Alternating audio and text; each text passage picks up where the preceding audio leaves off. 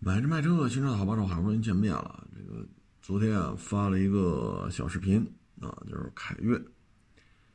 这个凯越呀，对于别克来讲，就是功勋车型啊。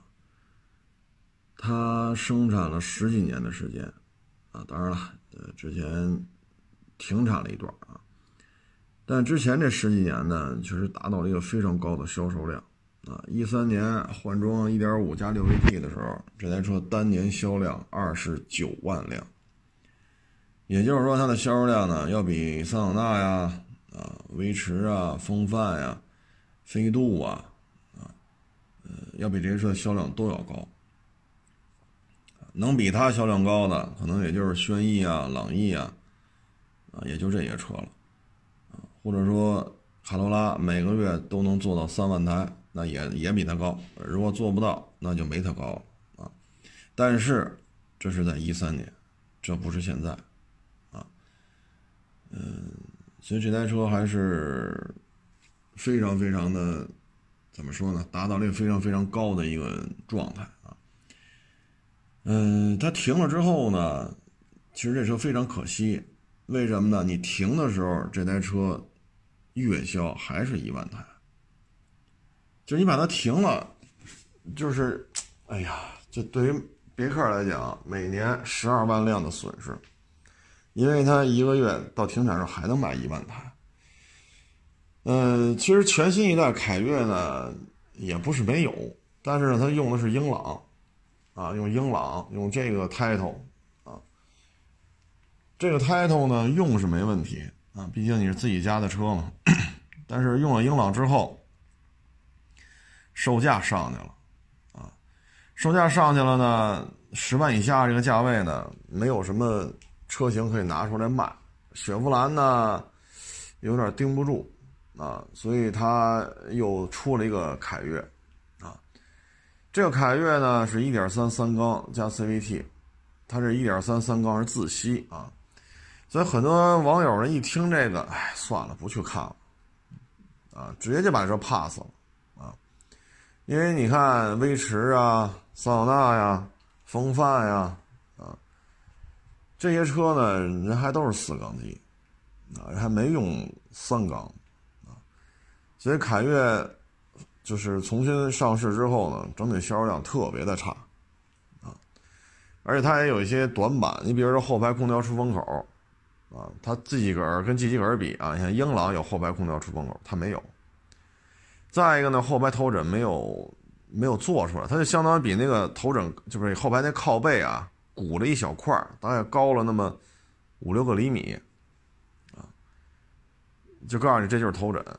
这个你要说在二十五年前、三十年前这样做没问题，但是现在这么做肯定不行。尤其是你这车被追尾的时候，你坐在后排的乘客，啪，后方一个猛烈的撞击。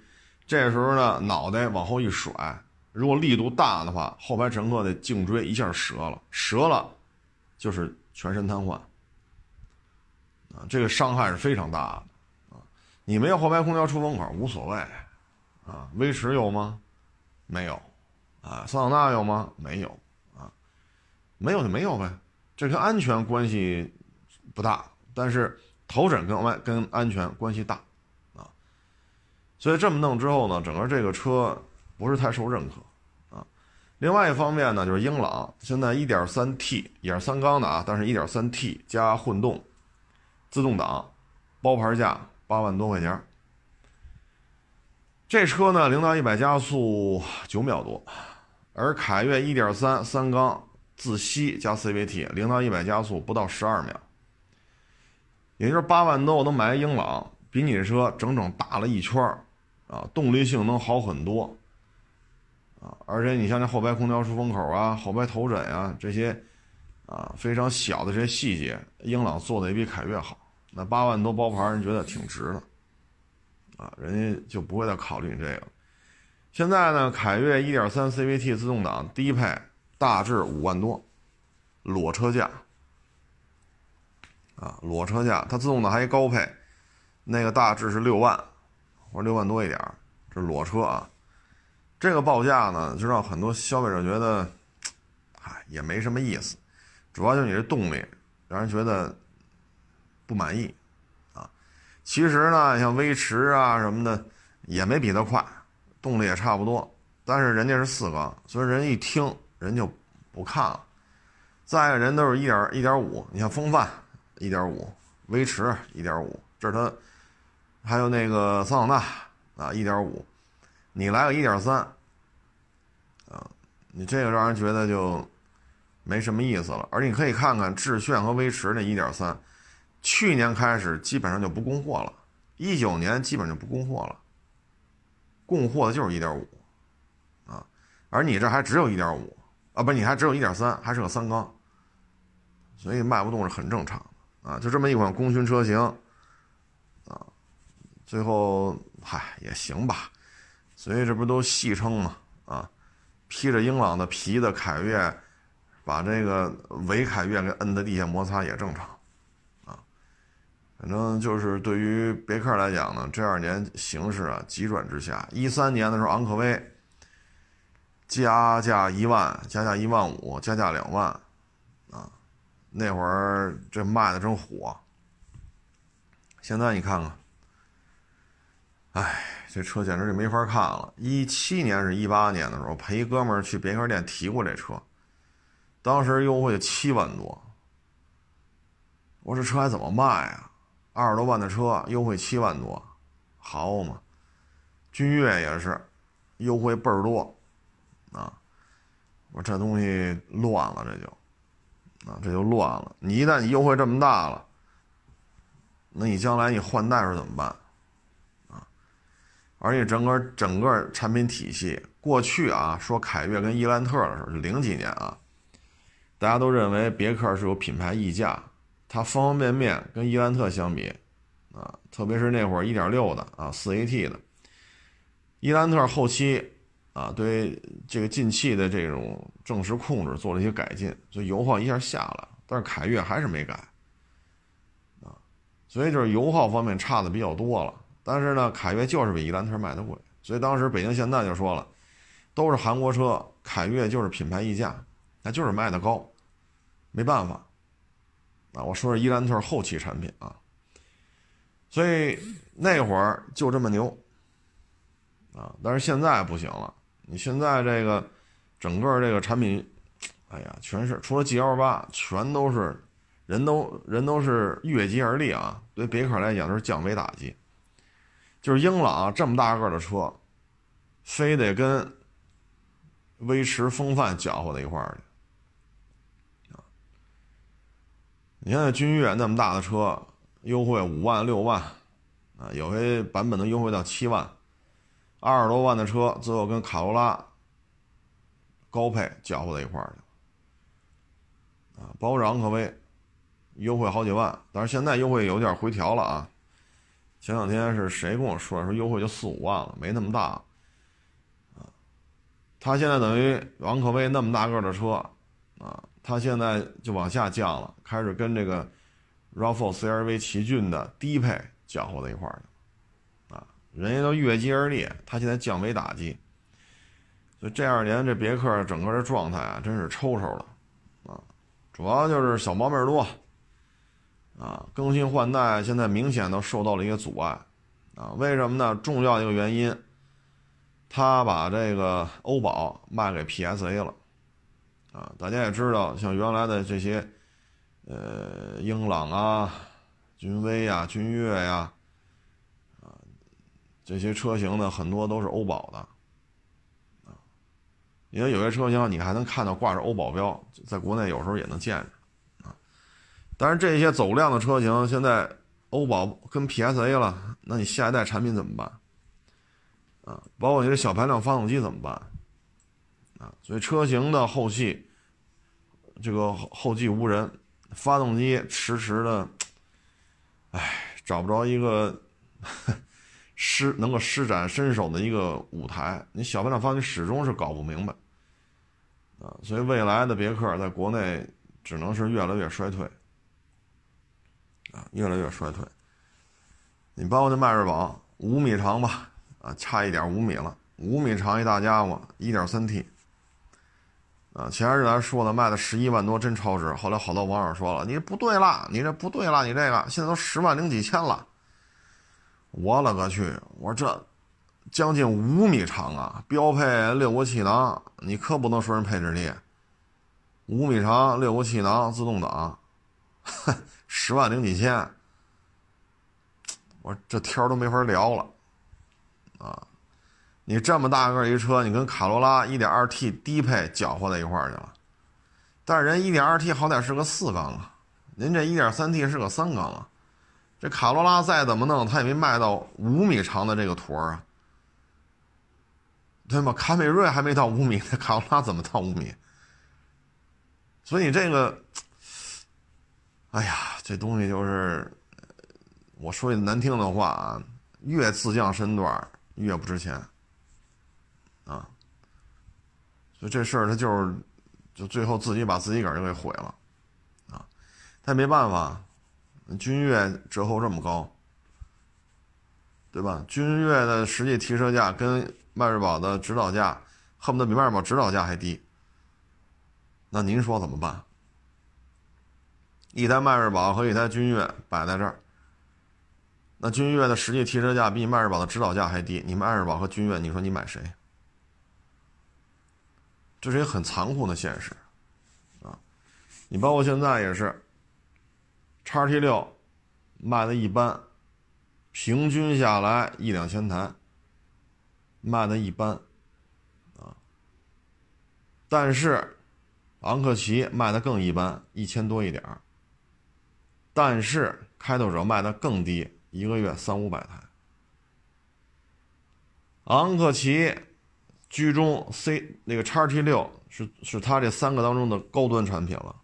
啊，但是 CT 优惠就没边了，啊，CT 优惠就没边了，那这种情况之下，你说你怎么办？所以这个对于整个，哎，咱原来聊过很多，聊过很多次了啊。叉 T 六啊，基本上要是低配的话呢，七万以上，啊，然后就是八万、九万、十万、十一万。这就是叉 T 六的优惠，啊，这个优惠幅度啊，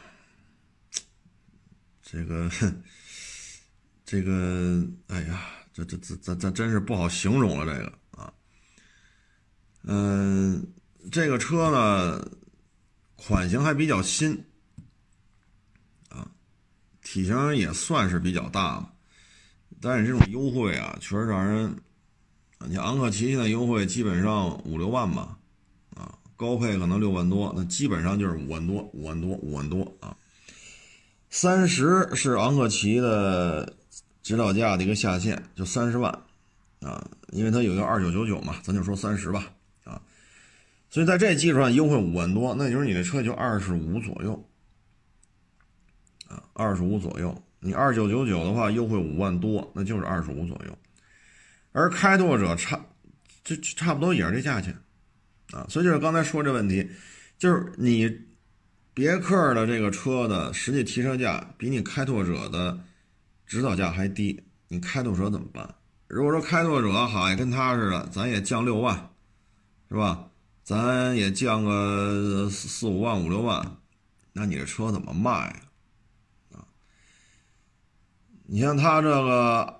它只它基本上是在二十二十七八的样子吧，二十七八的样子啊，所以现在就很难受啊，所以现在别克这个就自己把自己给搅乱了，这也没辙。你说弄高低配就完了吗？你看高中低搭配，哎，这个策略只有在 G L 八上是成功了，艾维亚 E S 六五二，只有在这个车系上成功了。主要成功的原因不是说这车优秀到无以复加，是因为这个这个圈子里没有太多能打的对手因为奥德赛这身存在这些先天性的不足啊，所以就他一人玩，你爱怎么玩怎么玩。但是三个品牌、三大产品系列几乎都一样，搅和在一块儿，这就不能这么玩了啊。所以这就是凯越也好，开拓者也好，这就是他。品牌战略的这种梳理啊，价格促价格促销啊，出现了一些比较尴尬的现状啊，这是一个缩影。然后这两天比较热的呢，先是那个敦煌公共厕所啊，其实那个阿克寨我也去过啊，也在那儿住过一阵子啊，嗯，那周围也跑过。啊但是他那条路从哪到哪，我还真没找着啊。大概我看一下，就是那条路五个小时是没有厕所的，啊，那条路从这儿开到那儿是五个小时，但是这之间没有公共厕所。其实要我看啊，这钱啊，咱也能挣，啊，你比如说你你当地人吧，你通过您的一些关系，您拿个照，你开个饭馆，对吧？然后呢？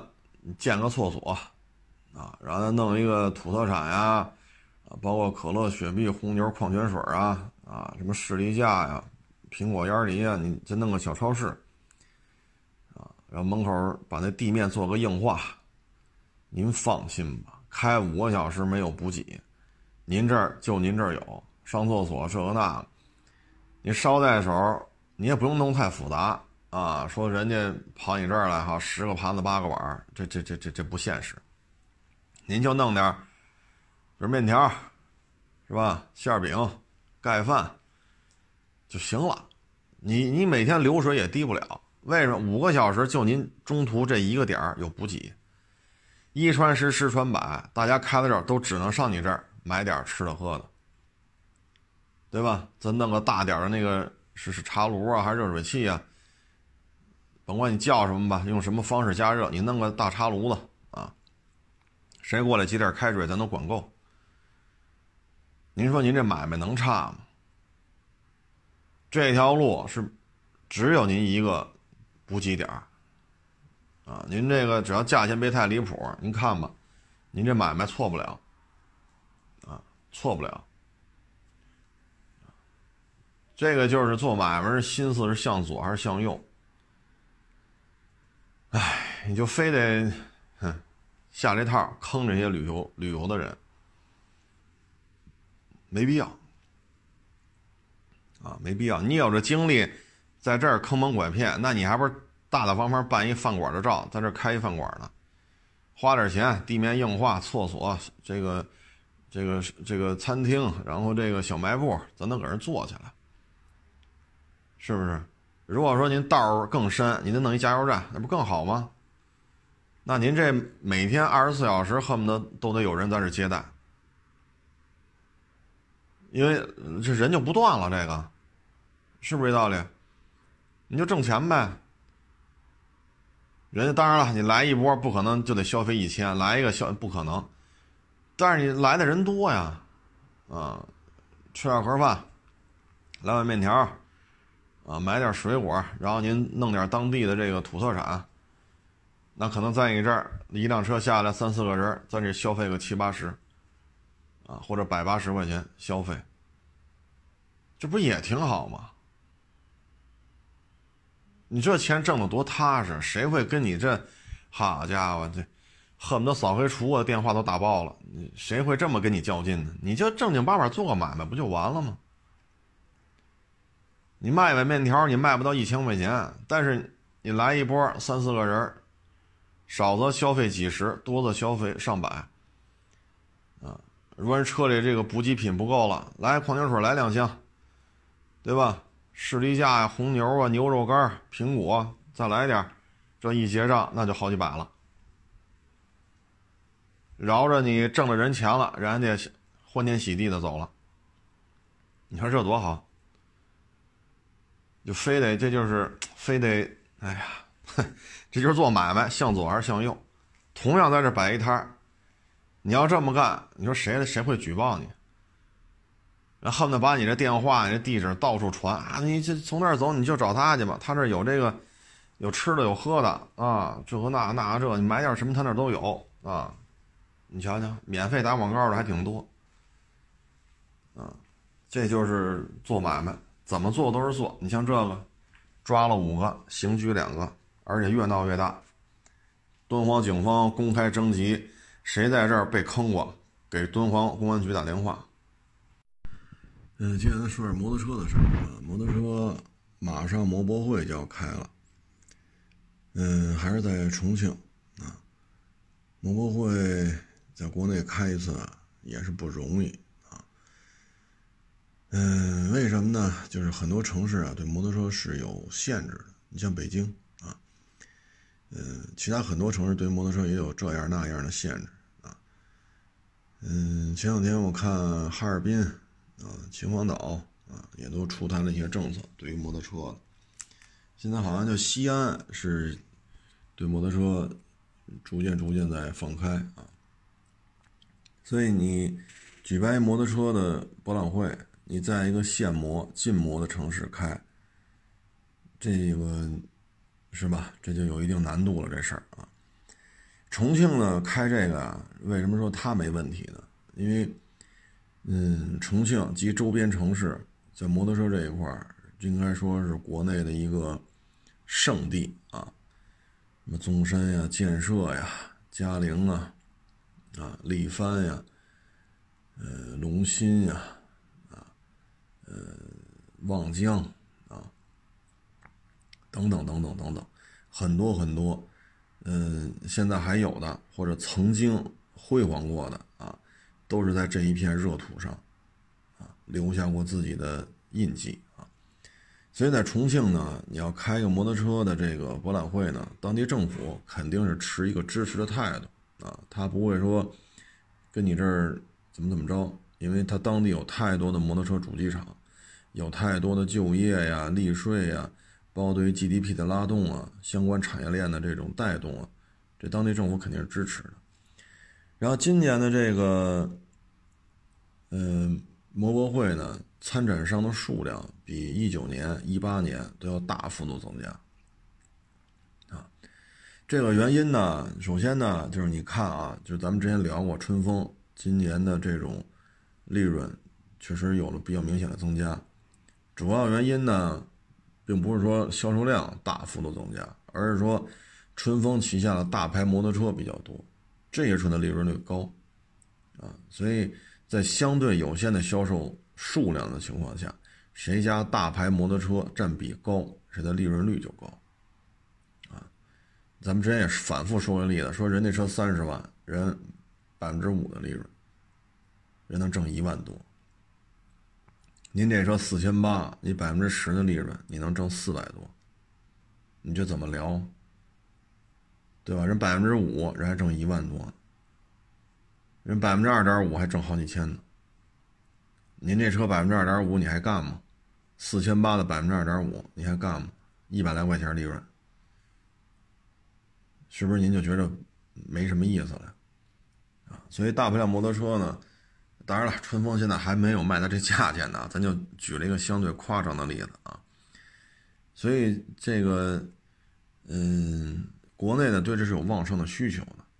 再一个呢，就是欧洲、北美，包括其他地区，受这个冠状病毒的影响，它摩托车的这种销售都受到了冲击。而在咱们这边呢，应该说是欣欣向荣啊，包括 G 二零。G 二零当中唯一一个 GDP 正向增长的就是咱们唯一的一个国家，其他都是负数。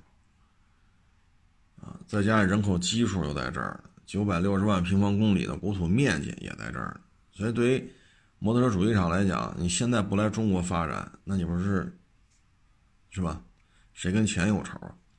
所以这次摩博会呢，来的主机厂会很多啊，国内的、国外，也包括这个轻骑铃木啊，也有些年头不参加了。这回也来了，啊，据说也是几百平米的展厅，啊，所以呢，这次摩博会应该会看到很多新东西，啊，你比如说七五零四缸，啊，七五零四缸，啊，这有消息说是什么奔达要出，呃，这个龙龙芯要出，啊，还有消息说这个全江倍耐力也要出。啊，前贝耐力不是一直六百四缸吗？也也也有消息说要出新的四缸机，但是现在都是传闻，啊，都是传闻。嗯，所以到时候看吧，是不是除了黄龙六百之外，这次摩博会我们看看到底还有其他的几个品牌的主机厂会推出四缸机啊？这次盛会应该在这方面会有一个值得期待的点啊，就是除黄龙六百之外的四缸机啊。再一个就是春风啊幺二五零这台车的民用版啊。这次摩博会可能会正式亮价，啊，告诉大家这台车到底民用版卖多少钱，什么配置，啊，嗯，反正现在大家也这这这次摩博会应该猛料会比较多，啊，嗯，目前看吧，这春风幺二五零这价格应该是在十万这个级别的，啊，不会太低，啊，因为大家看一下春风六五零国宾，啊，它是多少钱？然后它是六五零当中，因为春风六五零好几个版本嘛，这国宾肯定是最贵的，啊，因为附加的配置太多，啊，嗯，所以这车排量基本上是比春风六五零啊约等于翻了一番，啊，所以加个加个四万块钱，我觉得也正常，啊，加个三四万，啊，所以这车基本上就奔着十万了。嗯，这个价格我觉得也能接受，啊，九万上下，十万左右，就是九到十万，我觉得这都正常。如果说卖到十二三万，那这车就不值当了，啊，十二三万就有点儿过了，啊，我认为就有点过了。嗯，因为你像这个铃木 DL 幺零五零高配，大致也就是十四。那是日本四大当中的公升级，啊，大致的零售价格十四万。川崎 Z 九百准公升级，人家是四个，十万零几千，啊，所以有这些日系的啊在这摆着，所以你整体的价格就得控制住了啊。具体还是以摩博会的消息为主吧。反正我个人感觉九万、十万，啊，这十万零几千，我觉得都能接受。再高就不知道了。还有说卖六万八，我觉得这，唉，这就不靠谱了。这个啊，然后就是其他的各种四缸机，嗯，四缸机目前看吧，国内的这种制造业确实也是水平提升了很多。越来越多的这种洋品牌呢，也愿意跟他合作，因为没办法，啊，经济形势不好，就受这疫情影响啊，这个 GDP 负数，那个 GDP 负数，啊，这个失业救济金发超了，那个失业救济金的领取人数创历史新高，所以有谁来消费这些大排量摩托车呢？对吧？所以你能看见哈雷要跟钱江出三三八，三三八这个排气量啊，真是啊！哈雷七五零、哈雷八八三，这在哈雷家族里都属于没法跟其他的哈雷玩到一块儿去的。你再出一三三八，这真是卖卖牌子呢，这个啊！你包括宝马也是 G 三幺零啊，这都是卖牌子呢啊。嗯，这是摩托车，摩托车呢，我觉得最近的热点呢就是。这个北方某地啊，买了一批大哈雷，一八年的时候做警车，三十六七万吧，好像是。这事儿现在炒的是，啊，这个啊，就有点摁不住了都。这事儿吧，它是这样，就是这么多人质疑这事儿呢，并不是说质疑你合法不合法，啊，你这几千万买这么点摩托车，你肯定得走相关流程啊。所以你回复呢，就是我们合理合法走过了相关的所有流程，这就跟没说一样。现在质疑的不是说你把几千万偷偷是不是偷偷摸摸花了，不是质疑这个，而是说现在国宾护卫队用的护卫摩托车，那是国家最高等级的啊，他们用的是国产的春风六五零，只不过那是。不对外销售，它跟民版的春风国宾六五零不太一样，啊，配置啊什么的可能不太一样。但那是国产车，是六五零，这个是没有人去质疑的啊。然后你买了这么多大哈雷啊，包括那个十几万的是比亚乔吗？好像是啊，前面俩轱辘，后边一个轱辘。细节没看啊，就看见大哈雷了。反正大致这么点东西，一共三千多万。你这这事儿吧，很有可能对于如果一旦展开这个问责，那这事儿确实说不清楚。啊，就是国民护卫队才闹六五零，啊，你整一这个，而且去年年初的时候，在北京，啊，包括南方。啊，就一些特种部门，在一九一二零一九年上半年的时候，他们就已经有春风幺二五零警用版，一直在那儿进行试，就是试用，啊，然后去年年底、今年年初，就是疫情之前吧，有些地方的警用摩托车幺二五零已经开始上街执法了，而你一八年你买了这么多这个。春风要出工升级警用摩托车，啊，就在这些特种部门当中，一八年就知道这事儿，一八年的时候就已经开始征求相关行业的内的一些专业人士的一些意见。你们对于这种工升级，你们有什么诉求？跟六五零相比，你们有什么诉求？啊，我们都记下来，在能力范围之内，在幺二五零上都给你落实。那你幺八幺八年你就买大哈雷，啊，幺九年，包括国民护卫队，包括其他一些特种部门就已经开始批量试用幺二五零。今年和去年底，越来越多的单位开始开着它上街执行这种执法巡逻呀，啊，执法任务啊。所以这事儿要追究起来，可能解释起来就很被动了，啊，解释起来很被动。其实你作为国内的摩托车来讲，春风幺二五零真是执法用的话，比这大哈雷，我觉得更从性价比的角度来讲，春风幺二五零真是比这三十多万的大哈雷要实用。首先啊，这春风幺二五零咱没说价钱是多少，但是它不可能卖到三十六七万，这一点就警用版，这这一点我相信大家都能够认可。啊，相信大家都能都能认可我说的这个，而且差了不是一万两万，啊，大体上春风幺二五零警用版是哈雷的报价的三分之一，啊，所以报价差很多，啊，你这边三十六七、三十七八办完了将近四十，人家春风幺二五零是你的三分之一。第二呢，就是警用版，人家专门为这种执行这种任务而设计的。啊而你那哈雷，你看那个那台车那状态，那那还是以玩乐、娱乐为主，啊，所以就看吧，看这事最终会怎样。但是我相信，在春风幺二五零，包括钱江倍耐力的工升级警用摩托车，啊，因为去年这俩车都出了，在这两台车在这摆着，包括这次摩博会，还有怎么着也得上个两三台四缸机啊，那可能。这种事儿在这摆着之后，再加上国民护卫队春风六五零要升级到幺二五零，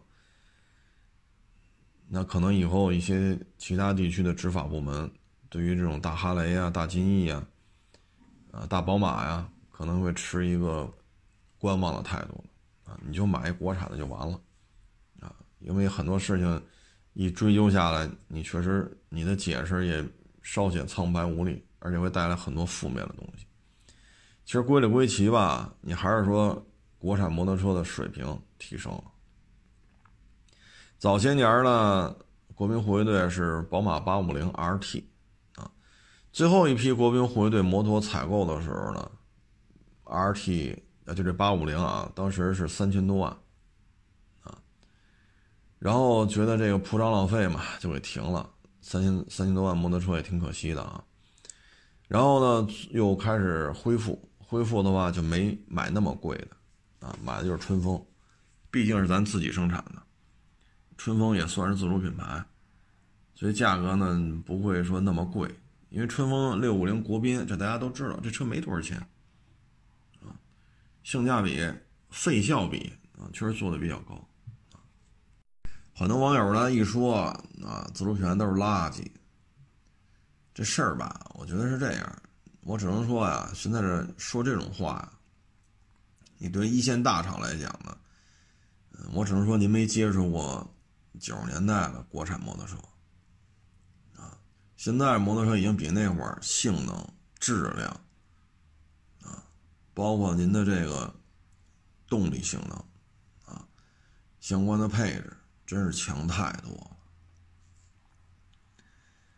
所以这个还是要看到摩托车的进步啊，咱不是说春风啊，你包括宗申、龙鑫、春风、钱江，啊，你还是要看到它的进步，包括豪爵。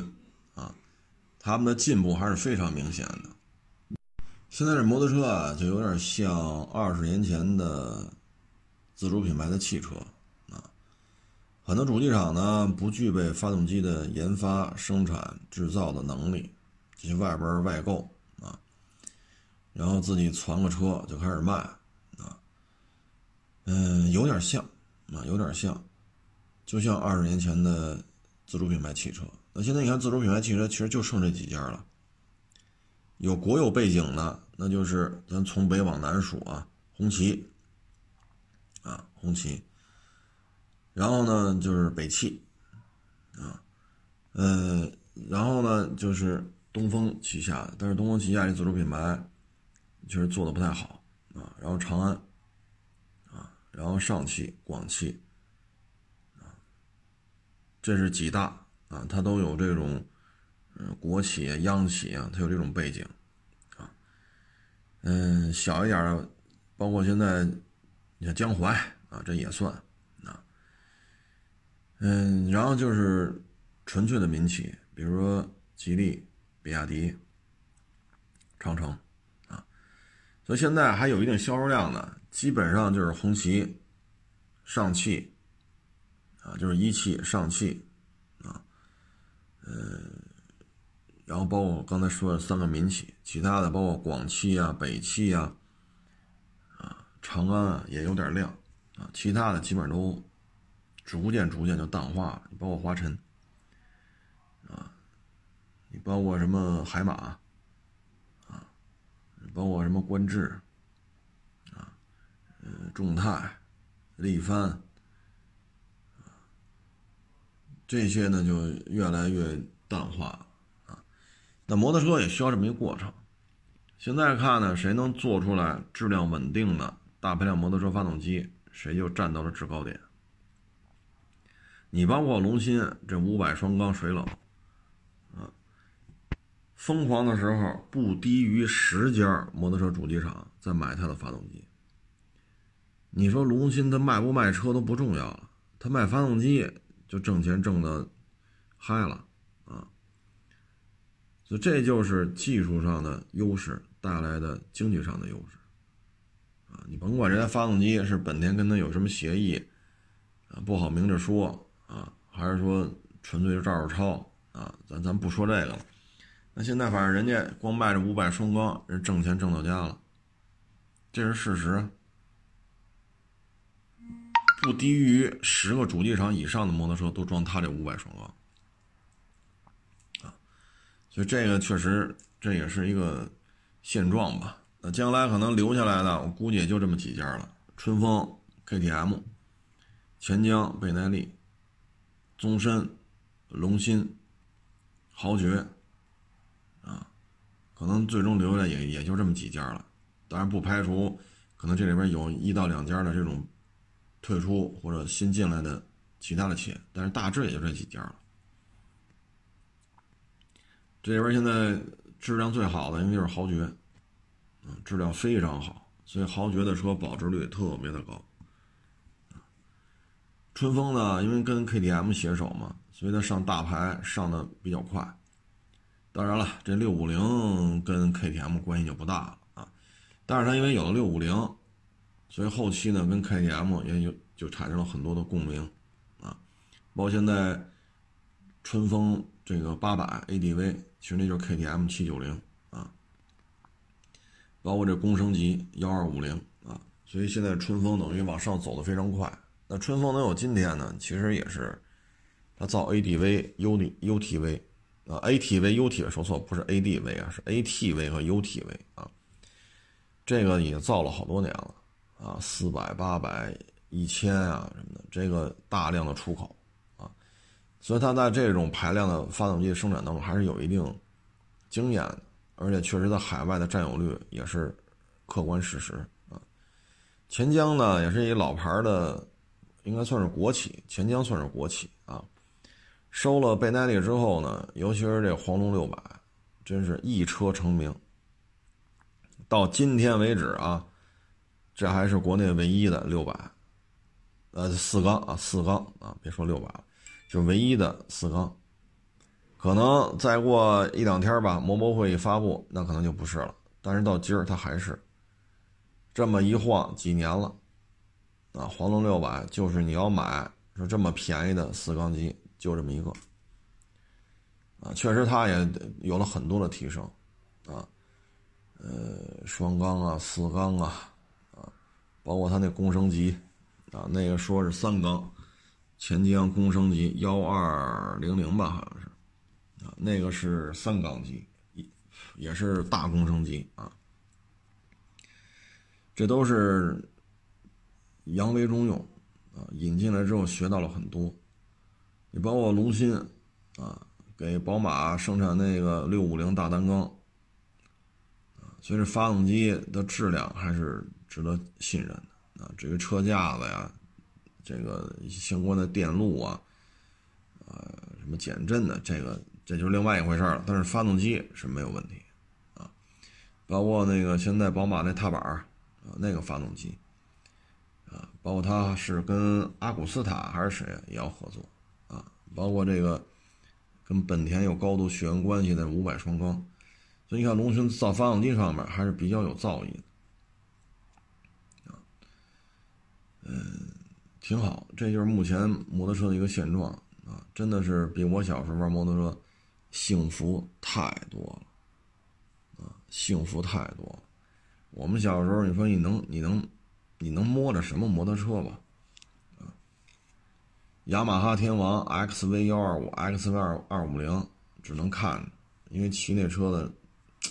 咱也搭不上话，倍儿老贵。九几年雅马哈天王四万八千多，九几年的时候西单房价才三千块钱一平，四万八千八你买一摩托车，您说说这有多贵？AX 一百啊，那会儿有长岭 AS 一百，豪爵 AS 一百，金城铃木 AS 一百。然后其他一些山寨的啊，那会儿 AS 一百进口机的也是一万，还有那天虹九零四冲程的小单缸风冷那也一万，啊，不便宜，可是不便宜，二十多年前一万块钱，什么概念啊？所以这车在当年可真是不便宜啊。现在你看看，谁你说谁花？你说买个买个幺二五不也就四五千块钱吗？你说你买个豪爵铃木的幺二五幺五零，这算质量很好的了。你就买一代步车，或者说你开着它送外卖，送送闪送，你这也就是几千块钱呢。但是它的配置啊什么的这那个，那跟那会儿的一百 AS 一百天虹九零那天壤之别，没法表，没没没法聊了，没有可比性啊。我觉得还是挺幸福的一件事。嗯，还有一个呢，就是特斯拉啊，咱再说说特斯拉，属于买了个一四是一五的老款的，然后这车呢门把手坏了，有一个门把手不好使，他说修呢，这个四个都得换啊，门把手要多少多少钱。后来他说这个。就没有别的方案吗？那全得换总成吗？那就得全换，最后我跟他要要了钱呢，他他觉得太高了，他就去网上找。后来是发现呢，在网上很多论坛里边，特斯拉车主啊，就都说这东西太爱坏，啊，解决方案呢，嗯，就是十十一块钱吧，十二块钱的，啊，你花这个钱就能把这东西修好，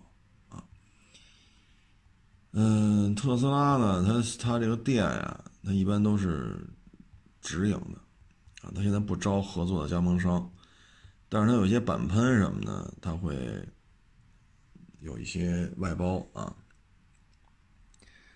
这个门把手呢是要一万四，啊，最后呢发现呢特斯拉自己也卖零配件，这零配件呢只要十块九毛九，所以这事儿吧就说明什么呢？就是利润呀实在是太高了，啊，这时候你要说这些经销商啊太太差劲了，太操蛋了，我觉得你都说不着人家，为什么呢？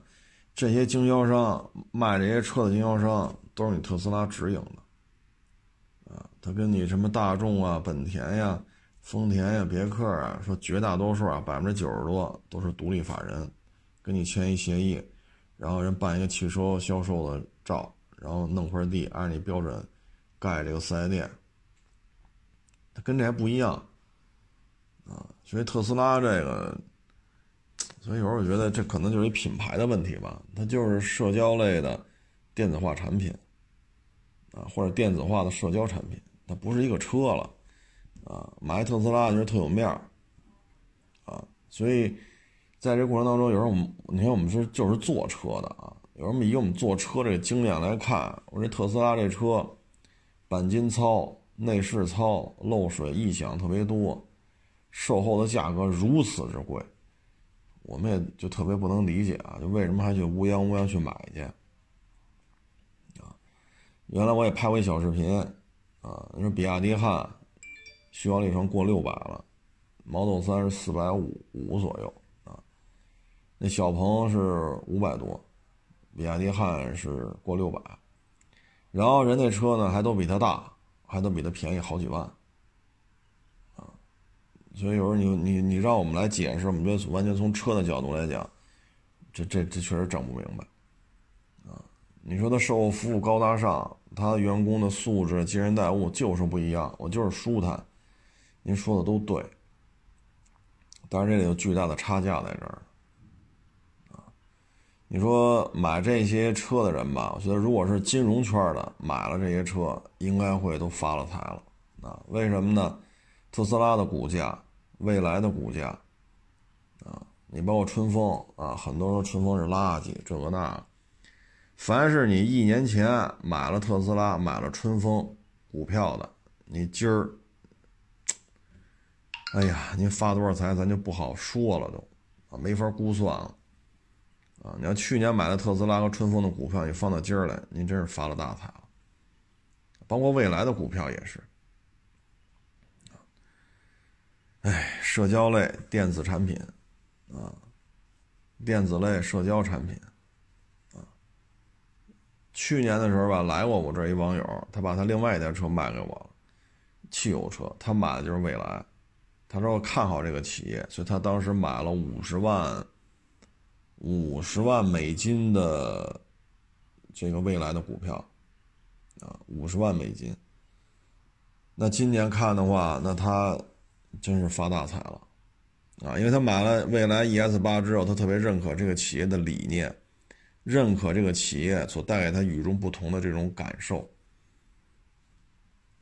相关的服务非常到位，他觉得太好了，啊，他认为这个是与众不同的企业，所以他去买这个股票。你去跟他说 ES 八续航里程啊、车机系统啊、这个那个呀，人家认为是会慢慢好起来的，所以人愿意投了这，因为你买 ES 八不需要五十万美元。对吧？ES 八再贵也没卖到五十万美金呢。你，你去年大概是一比七，今现在低点了，一比六点七到一比六点八。